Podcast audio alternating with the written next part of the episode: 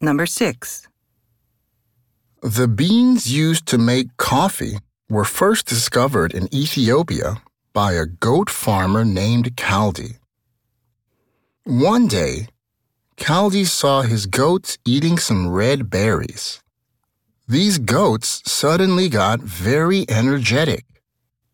Kaldi chewed on the berries too and felt a rush of energy. He shared his discovery with other people, and soon news of the berries and the beans inside them spread. Question. How did Kaldi discover coffee beans?